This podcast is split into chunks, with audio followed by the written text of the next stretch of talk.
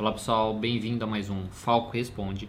E esse quadro, para quem não conhece, é um quadro onde eu respondo perguntas, né, as dúvidas que o pessoal tem, né, o pessoal da nossa comunidade tem, que eles me enviam lá pelo Stories do Instagram na quarta-feira ou pelo, por uma postagem no YouTube, no nosso canal do YouTube, uma postagem escrita colocando lá nos comentários também na quarta-feira. Se você quiser sua dúvida respondida através desse quadro, você pode é, enviar através dessas duas maneiras. Aqui embaixo você vai encontrar o nosso Instagram, o nosso canal do YouTube também. Se você está vendo isso aqui no YouTube, você já conhece.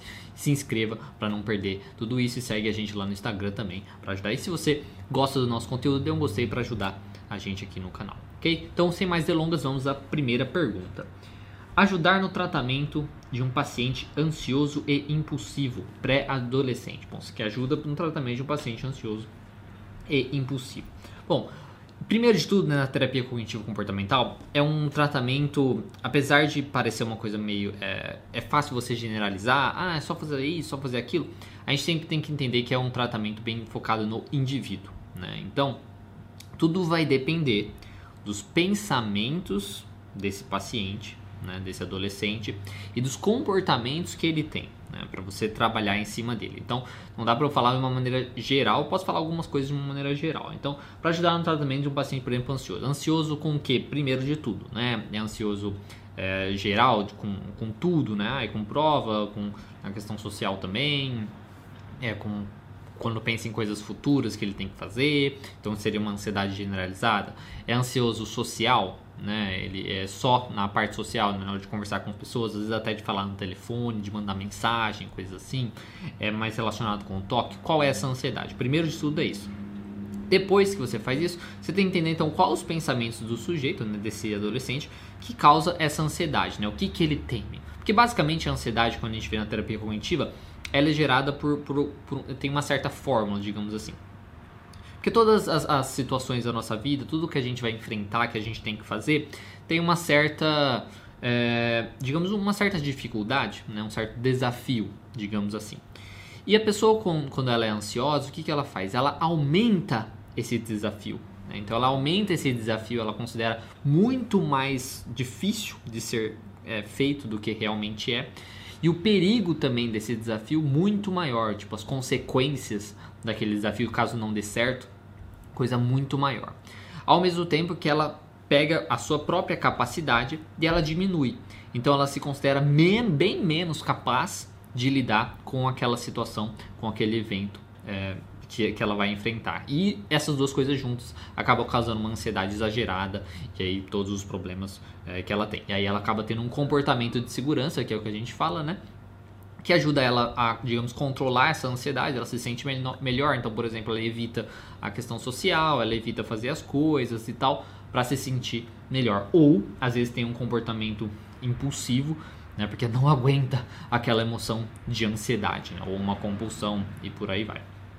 Então, primeiro de tudo é isso. Aí você tem que identificar, então, o que você tem que fazer. Ver esse exagero que ele faz daquela situação, né? Se ele considera muito é, ruim, seja a, a situação, seja muito ruim também a, a emoção de ansiedade, né? Ele considera aquilo terrível, sendo que é uma emoção ruim, claro, mas é, faz parte da nossa vida, a gente tem que aprender a aceitar ela, né?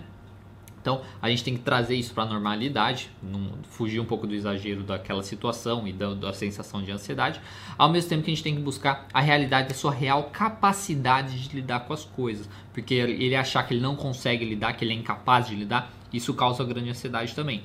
Então a gente tem que mostrar para ele que ele é capaz, ou se ele não for capaz, trabalhar em cima disso.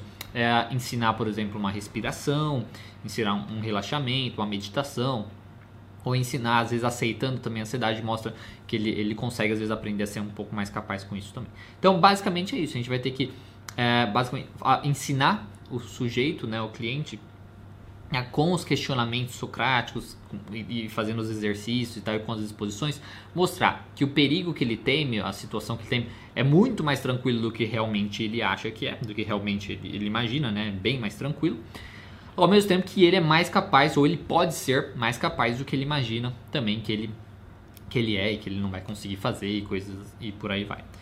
Então, para trabalhar com pacientes ansiosos, isso é uma, uma, um esqueleto geral, assim, que talvez isso pode é, te ajudar. Aí vai especificamente com o seu paciente, quais pensamentos específicos você vai questionar, qual comportamento específico você vai evitar. Por exemplo, se ele é impulsivo por conta da ansiedade, a ideia seria fazer experimentos onde ele, ele você aumente, comece, por exemplo, dentro da, do consultório mesmo, de é, aumentar a ansiedade dele, fazendo às vezes ele pensar numa situação ansiosa, pensar, pensar, até aumentar a ansiedade dele, você avalia de um número de 0 a 10 e tal. E fazer ele, digamos, aprender a ficar com essa ansiedade, deixar essa ansiedade ir embora, por exemplo, sem ele ter uh, o comportamento impulsivo ou compulsivo, né, se for um toque, né, por exemplo. Então, essa maneira é um jeito de você aprender, é, de ajudar ele a controlar um pouco essa impulsividade também, se for relacionado à, à ansiedade. Se for impulsividade com outra emoção, porque impulsividade normalmente está bem relacionado com emoção, né? Ou com pensamento de, ai não, eu tenho que fazer isso e tal. Então a gente pode trabalhar isso no consultório de na sessão mesmo, de você trazer uma emoção forte, onde ele teria uma, uma ideia de ser impulsivo, e aí você é, mostra para ele que não precisa fazer isso, aí ele vai aprendendo. E também depois na, em casa, né, você vê situações onde ele é, normalmente é impulsivo, expõe ele aquelas situações e ensina ele a controlar de outra maneira, tentar uma respiração, sair do lugar, né, uma meditação, como eu já disse, ou simplesmente deixar passar aceitando aquilo. Espero ter te ajudado. Se qualquer coisa, se você tiver alguma dúvida, manda lá por direct lá no Instagram, que no Terapia Cognitiva Online, que eu tento responder para você por áudio, se você tiver mais alguma dúvida. Próxima pergunta. Pode falar sobre as diferenças entre psicanálise e abordagem sistêmica?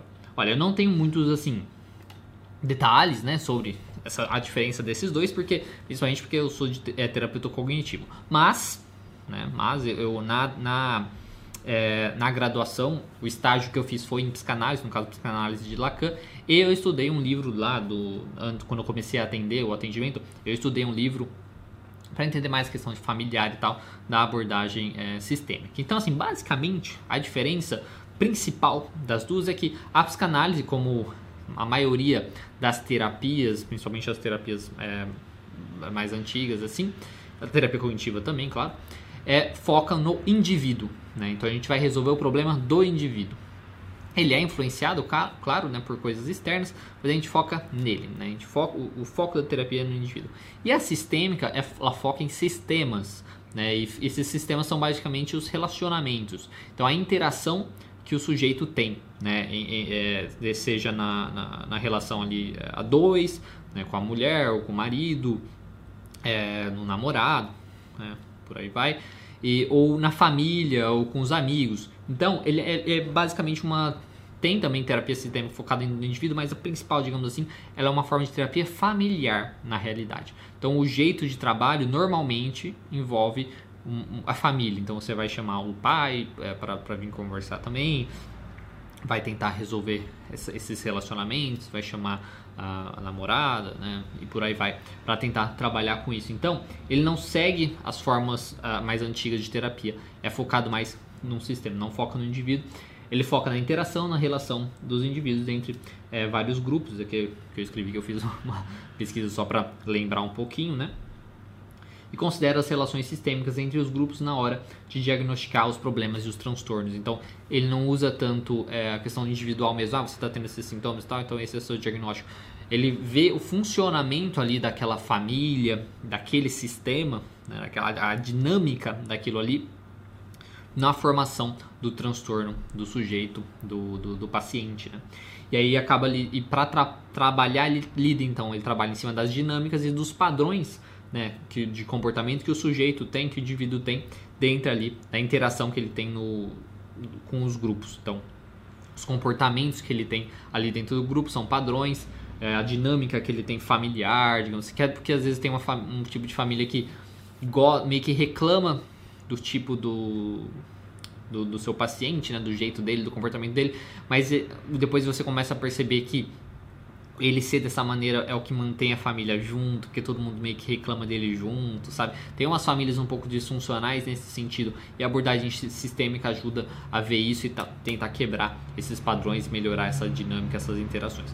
A sistêmica, mas assim, a psicanálise é focada no inconsciente, né? No inconsciente dos pensamentos inconscientes, na, do, do, do nosso histórico, do passado, coisas que a gente passou. Foca um pouco na sexualidade, não é sexo, tá? É na sexualidade que Freud descobre, digamos assim, que, que as crianças, que o infantil também tem uma questão da sexualidade, então ele foca nisso também, na sexualidade, no inconsciente, e é onde ele trabalha, que é a terapia através da fala, ele vai focar no indivíduo, não vai focar na questão familiar como um todo. Essas são as principais é, diferenças, tá? E a questão dos transtornos é, psiquiátricos e problemas que o indivíduo tem para a psicanálise tem a ver com o passado, tem a ver com essas questões sobre a sexualidade também, tudo que ele viveu, ou ele acha que viveu também, porque as nossas memórias são distorcidas, tudo que ele acha que viveu, o que ele viveu, foca do, do que está dentro do inconsciente dele, e aí causa os transtornos dele, a repressão né, do, dos seus desejos, vontades e tal. Então, o, o entendimento do sujeito, de como o sujeito é, é diferente, e o jeito de trabalhar também é diferente. Essas são as principais diferenças. Como eu não sou especialista em nenhuma das duas, eu não posso falar com certeza isso e tal. Mas dei uma pesquisadinha para tentar, é, e do que eu sei também, para tentar te explicar um pouquinho. Espero ter é, te ajudado. Bom, próxima pergunta. Como ser mais tímido? Bom, tímido, né? Ah, quando a gente pensa na timidez, a gente pode sempre Claro que existem níveis diferentes, né? Às vezes a pessoa não é necessariamente tímida, às vezes ela é ansiosa social, é que é uma coisa um pouco mais séria, digamos assim. A timidez normalmente é uma coisa que você que vai que se vai naturalmente, né? Às vezes o sujeito no dia a dia dele ele acaba ficando menos tímido e tal. Quando é um transtorno, é uma coisa que é um pouco mais difícil de ir embora naturalmente antes, sem o indivíduo tomar atitudes mais drásticas, né? Digamos assim, não, eu vou mudar, vou melhorar e tal. E como ser menos tímido, tudo vai depender do seu pensamento. Né? Então, é, qual o pensamento que você tem? Né? Qual é o medo de enfrentar? Sua timidez, por exemplo, é de relacionamento, né? de ir conversar com o sexo né? que você tem interesse, digamos assim, é, com a pessoa, com o objeto ali, né? Sexual, né? De, o seu objeto de interesse. Qual que é a sua timidez? A timidez de falar na sala de aula, de dar uma opinião, coisas nesse sentido. Então, primeiro tem que observar isso. Depois, é, você vai trabalhar a ideia de qual o pensamento, qual a consequência negativa que você realmente imagina que vai acontecer. E o, que de pior pode acontecer, catastrofiza assim bastante. Sabe? O que de pior pode acontecer? Depois vê o que de melhor pode acontecer. E tenta chegar na realidade. Qual é o, a coisa mais provável de acontecer? Então, se você perguntar na sala de aula, vamos supor, você vai fazer uma pergunta na sala de aula que de pior pode acontecer? Nossa, todo mundo ri, apontar o dedo na tua cara e falar: você é burro, você é uma anta. Todo mundo da sala ri e lembrar disso no outro dia e daqui uma semana ficar uma coisa terrível assim. A melhor coisa que pode acontecer, nossa, todo mundo aplaudir e falar: nossa, como você é inteligente, nossa, olha que legal. Tá. E o que é mais realista? Às vezes você perguntar, algum um, um ou outro ali zoar, um pouquinho às vezes, né? dependendo do que você vai perguntar e depois ali de alguns dias acabou, ninguém lembra mais, ainda mais hoje em dia que as informações estão mais rápidas, vão tendo mais coisas para os outros se importar, né? E coisas nesse sentido. Esse é o mais realista. Então, trazer para a realidade o seu pensamento ajuda você a se sentir um pouco mais, digamos, disposto a fazer aquilo, aquilo que você tem medo. Né? E aí, tomar cuidado com os seus comportamentos de segurança, né? De evitar, né? Porque às vezes você tem comportamento, ah, mas eu vou, eu vou deixar de ir na festa porque aí eu não vou, não vou me sentir mal se eu for na festa, porque eu não vou... Não, vá, né? vá. Precisa ter mais coragem, digamos assim, de enfrentar, de tomar o cuidado de não deixar esses comportamentos é, te impedirem de viver, basicamente, né? para você tentar evitar se sentir mal. E enfrentando, enfrentando, vai receber não, vai receber coisas negativas, vai, vai ser zoado, isso vai acontecer, mas isso acontece com todo mundo, né? Normal e você vai criando aí uma, uma, uma resistência a, a, essas, a essas situações e vai ficando mais fácil. Okay? Espero ter te ajudado. Qualquer coisa, manda lá no direct que eu tento dar uma ajuda. E também busque uma ajuda terapêutica que pode te ajudar bastante. Próxima pergunta: Como faço para saber se a terapia está funcionando? Bom, se você for no caso. É, se você for no caso paciente, né, cliente, o jeito de você saber se a terapia está funcionando e sua vida está indo melhor, né? Se você percebe que você é, de onde você começou, né, na terapia, do seu jeito de nas relações, como você está com as pessoas, do seu bem-estar, digamos assim, diário, né, está, digamos, melhor, né? Se, se, subiu um pouquinho, pode até subir um pouquinho, mas que subiu, isso, isso é importante.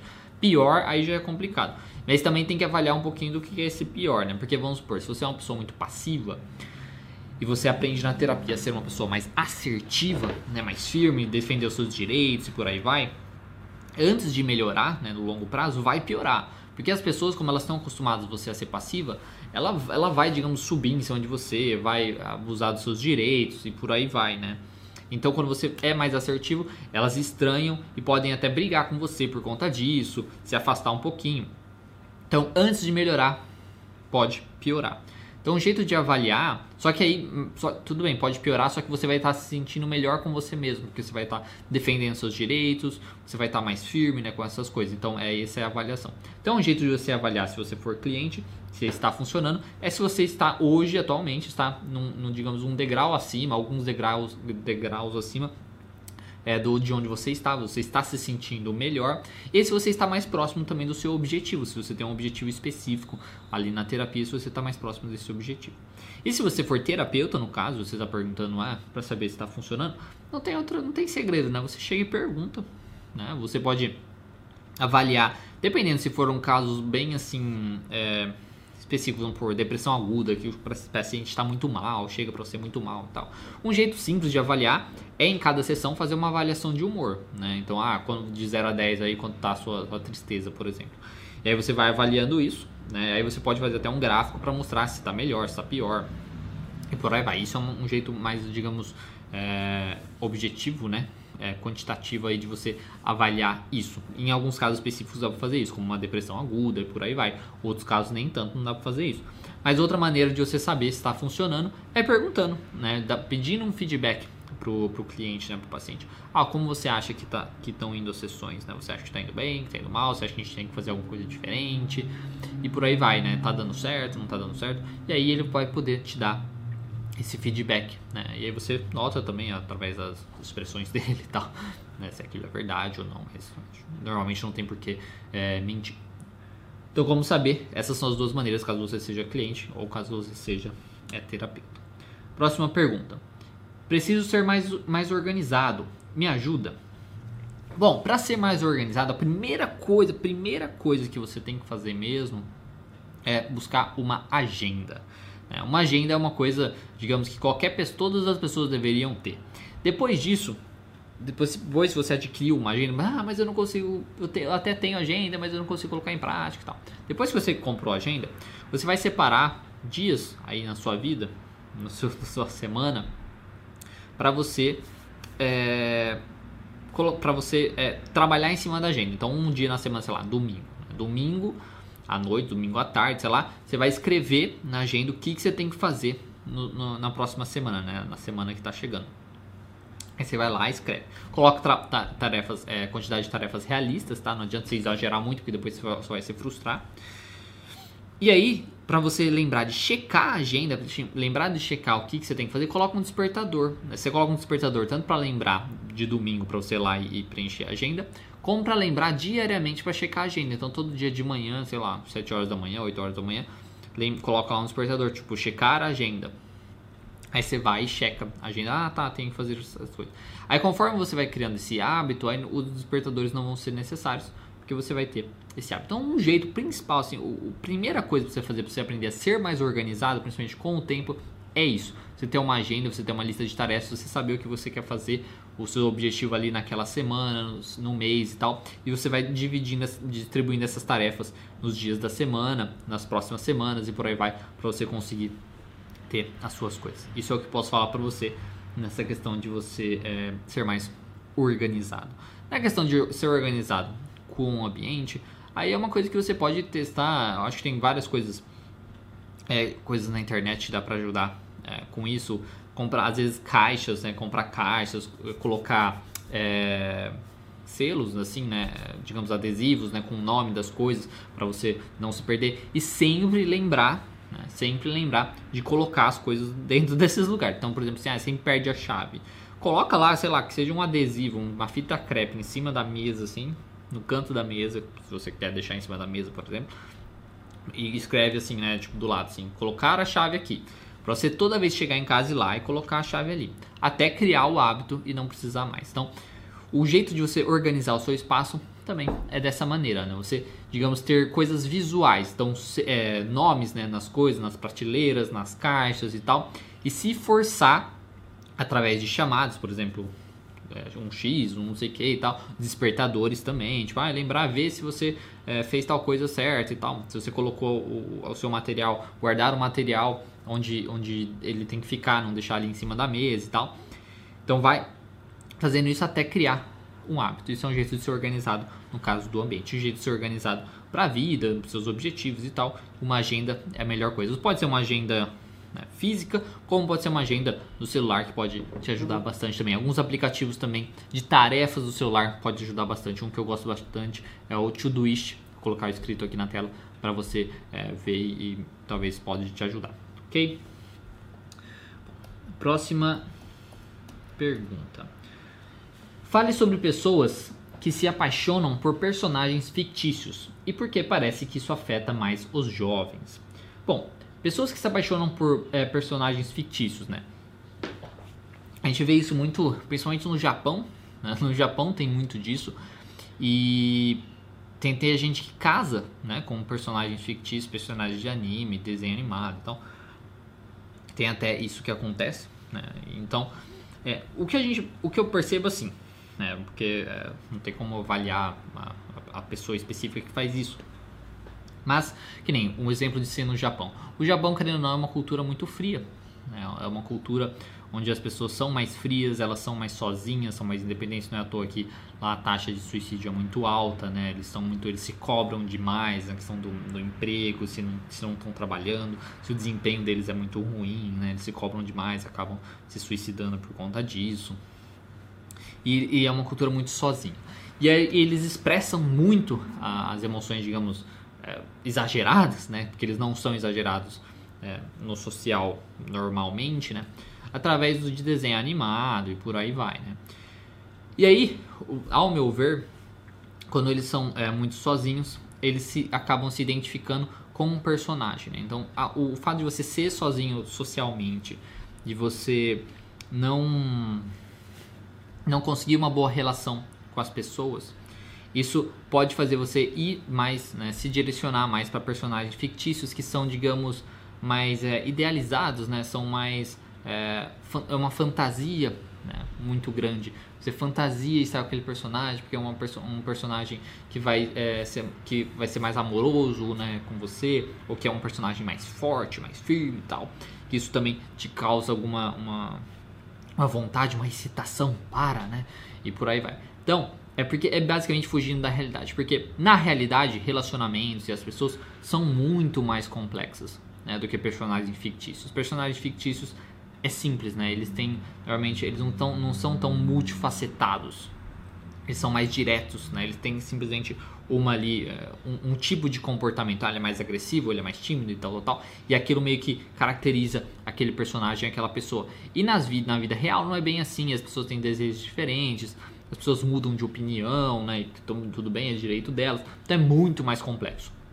E o personagem fictício então cria essa fantasia do indivíduo, né? Do, do, do sujeito que é, que ele poderia atingir, que ele gostaria de ser ou de, de estar junto e tal. Então é normal, né? É se apaixonar. Normalmente acontece com pessoas mais tímidas que não tem tanto relacionamento, não conseguem se relacionar com as pessoas ou tem muita dificuldade né, de se relacionar com os outros. Então isso acaba sendo mais fácil, né, para essas pessoas se apaixonarem por esses personagens, de desejar aquilo, sonhar com aquilo e até mesmo casar, né, como acontece lá no Japão. Então, normalmente tem a ver com a timidez, com introvertidos, pessoas que têm às vezes ansiedade social também. É mais fácil para eles se apaixonar porque o personagem fictício, querendo ou não, não vai decepcionar eles, né? É isso que ele imagina, não vai decepcionar, vai, vai proteger ele de alguma maneira, dependendo do personagem. Então é uma coisa que é mais seguro, digamos assim, não, não corre o risco, como é uma coisa que também nunca vai acontecer, né? inatingível, não corre o risco de você sofrer, né? De você é, terminar o relacionamento, não corre o risco de você é, sofrer uma traição, não corre o risco dessas coisas, de brigas, não corre de nada, porque é uma coisa que nunca vai acontecer, né? um personagem fictício. Né? Então, essa é uma, uma, uma explicação né? que eu poderia dar para isso. E, como, e por que afeta os mais jovens? É porque justamente são os mais jovens que são mais introvertidos, que são mais tímidos, que normalmente as pessoas são mais introvertidas e tímidas. Ao passar do, do, do, do, do tempo, assim, a maioria elas acabam saindo um pouco disso e é, se socializando mais e por aí vai. Enquanto o pessoal mais jovem e enquanto algumas outras pessoas não, né? E o pessoal mais jovem é então mais introvertido, mas não conhece tanto o funcionamento do mundo e tal, e fantasia demais, né? as coisas, fantasia relacionamentos e por aí vai. Então por isso que acontece. É, não sei se é, eu respondi a sua pergunta, mas eu acho que é basicamente isso, né? A questão deles serem mais pessoas são mais sozinhas, né? não conseguem se relacionar tão bem no mundo real, né? E tem como tem medo, é, porque assim acaba evitando os problemas de relacionamentos reais, né? Como traição, como separação, sofrer bastante. Então ficar nesse mundo fictício dessa fantasia é muito prazeroso, não é porque é um ser, um ser perfeito, seja na questão de aparência física, seja do jeito da pessoa, como eu disse, às vezes uma pessoa mais forte, um personagem mais forte que vai proteger o indivíduo, ou um personagem mais tímido que o indivíduo vai poder se sentir melhor, né? Coisas nesse, como se ele fosse a proteção, que ele vai cuidar daquele, daquela, daquele personagem e tal. Então, é um jeito do sujeito fantasiar para se sentir melhor, para se sentir acolhido, para se sentir, né, é, como uma pessoa mais forte e por aí vai. Enquanto no mundo real isso é muito mais difícil de se fazer porque as pessoas são muito mais complexas, são muito mais complicadas. É, e às vezes o indivíduo nem consegue também chegar nesse ponto porque ele tem muita timidez, é muito introvertido. Espero ter respondido a sua pergunta, tá? E se, é, se eu não respondi qualquer coisa, você pode mandar lá no direct também que eu tento responder. Ou você é, manda outra pergunta. Próxima pergunta. Só a TCC pode curar casos de agorafobia e síndrome do pânico ou é estritamente necessário o uso de medicação? Ah, tá. Primeiro eu tinha entendido que somente a TCC pode cuidar. Não, tipo, ah, só, só com a TCC pode curar. Sim, só a TCC pode ajudar. Sim, é, várias pesquisas demonstram isso, que a terapia cognitivo-comportamental é a terapia de escolha para principalmente transtornos relacionados à ansiedade e é muito válida. Então, é, ela vai trabalhar muito com, a, com, essas questões da ansiedade, seja do pânico, seja da agorafobia. Ela é a terapia de escolha, como eu já disse. Ela vai trabalhar com os pensamentos do sujeito, com os comportamentos do sujeito que mantém aquele problema, fazer as exposições e vai causar melhora ao longo prazo. A questão de fazer só terapia sem o uso da medicação é possível? É, completamente é possível, tá? Qual o problema? O problema é se o indivíduo sofre muito né, com o seu pânico, ou sofre muito com o seu medo, né, com, a sua, com a sua fobia e com a, e com a no caso também. É, por quê? Se ele sofre demais com isso, se é muito intenso, vai, pode demorar um pouco mais ou ser muito mais difícil dele conseguir trabalhar com os seus pensamentos disfuncionais. Porque ele vai estar tá com tanta. É, vai estar tá tão intenso a sua emoção que, que vai ser muito difícil ele, tipo, num momento ali, falar, não, mas eu estou exagerando meu pensamento, porque está muito forte aquela emoção. Então, o uso da medicação ajuda nisso. Ajuda o indivíduo, digamos, estar com a emoção mais controlada, né, mais tranquila, e aí ele poder, é, então, estar com essa emoção mais controlada, né, mais tranquila, e aí ele conseguir fazer essa avaliação dos pensamentos, ele conseguir ter mais coragem para enfrentar. Porque se ele não controla isso com a medicação, pode ser muito mais difícil, como eu disse. Porque, vai, digamos que sem a medicação, quando ele sente ansiedade, ele sente ansiedade 10. Né? Vamos supor, sem a medicação. Com uma ansiedade 10, é muito mais difícil o indivíduo ter uma coragem de botar o pé para fora de casa, por exemplo, na agorofobia. É muito mais difícil, porque é muito forte aquela emoção. E aí, como a gente vai trabalhar a ideia dele se sentir melhor, dele perceber que ele é capaz de fazer isso? Agora, com a medicação, ele pode estar, tá, quando ele se sentir ansioso, ele pode sentir uma ansiedade 8. É alto também, mas não é um 10. E aí ele pode ter um pouquinho mais de coragem para pôr o pé para fora de casa. Quando o pé para fora de casa e ver, nossa, eu consigo, isso vai reforçar então a ideia de que ele é capaz, que ele consegue, que é possível, que não aconteceu nada com ele, e aí vai ajudar. Uh, e aí é o que acontece no tratamento, ajuda no próximo experimento, a ansiedade vai diminuindo por aí vai. Então, assim, é possível só com a terapia? É, completamente possível. Mas, dependendo da intensidade dessa emoção do sujeito, pode ser, digamos que pode demorar um pouco mais ou ser muito mais difícil para ele conseguir. Então, o, o, o, uso combinado desses dois, é, da terapia com a medicação, é muito válido e é muito estudado e funciona muito bem. Tá? O, o, medo aí, o problema aí, é se o indivíduo criar uma dependência da medicação, não dependência química. Eu falo dependência psicológica, achando que ele só conseguiu por conta da medicação. Aí é uma coisa que tem que trabalhar também na terapia. Ok? Espero ter respondido a sua pergunta.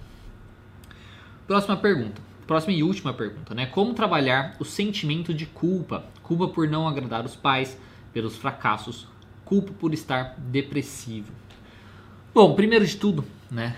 Você vê, o sentimento de culpa tem a ver com o que você acha, né? com o que você acha que você é, tem que ser, né? quem você acha que você tem que ser, o que você acha que você tem que atingir. Então, digamos que a barra né, que você tem que atingir é muito mais alta do que a realidade. E aí você vai sentir esse sentimento de culpa. Então, por exemplo, é, culpa por estar depressivo. Não posso sim, ficar depressivo, não aguento mais, eu sou fraco por estar depressivo. Só pessoas fortes é, não são depressivas, sei lá, qual é o pensamento, né? Então, é, essa, essa enquanto você tiver uma cobrança, digamos assim, né, muito maior do que a realidade da sua realidade, porque cada para cada pessoa a realidade é uma nessa questão, por exemplo, da depressão. Você não vai parar de se sentir culpado.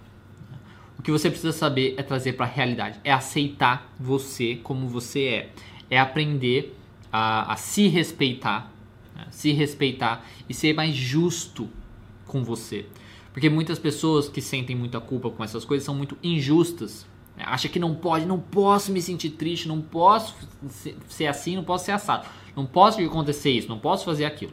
Então elas são muito injustas com elas mesmas. Então é ser mais justo com você, é te dar um pouquinho, né? Dar um tempo um pouco para você se respeita um pouquinho mais. Lógico, não é deixar você também fazer qualquer coisa, tá? Mas é se respeitar um pouquinho mais, ser um pouco mais justo, entender que você pode precisar de uma ajuda e por aí vai. Isso é a primeira coisa que você tem que fazer.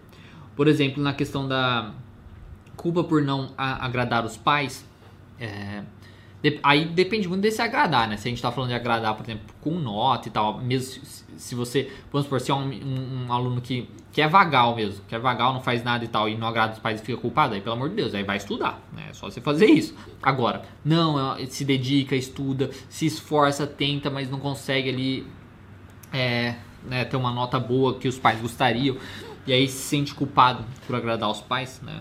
Por não conseguir agradar os pais, é entender novamente as suas limitações atender as suas limitações, porque se você está estudando e tal, e conversar com esses pais. Mostrar tudo isso, né? Mostrar suas limitações, mostrar, pai, olha, eu estou tentando, blá blá blá e tal. E ver o que, que vocês podem fazer junto, buscar uma ajuda, talvez um estudo, é, é, aulas é, particulares, né? Se for relacionado ao estudo, eu falo, né? Coisas nesse sentido. E, e por aí vai, né? Então, porque se sentir culpado por essas coisas não vai adiantar. Tudo tem a ver com você. Então se respeite, entenda que você tem limitações. Todo mundo tem limitações. Cada um tem uma limitação em alguma área da vida, em alguma coisa. Isso é normal. Todo mundo tem. Você precisa aprender a se respeitar, a respeitar suas limitações, só que também não deixar elas de lado. É aprender a lidar com elas. Então, se você é uma pessoa que tem depressão, por exemplo, não adianta ficar se culpando. Né? Você vai ficar só pior né, com isso. Entenda que você é uma pessoa depressiva, que você tem a depressão e vá buscar ajuda. Resolva o problema. Se você se tem a questão dos pais, por exemplo, a questão de agradar, na questão como que eu disse, escolar, por exemplo, que é a única coisa que eu consigo pensar agora, busque resolver isso. Busque estudar com um amigo, busque estudar mais, é, vá fazer isso para que você se sinta melhor, né?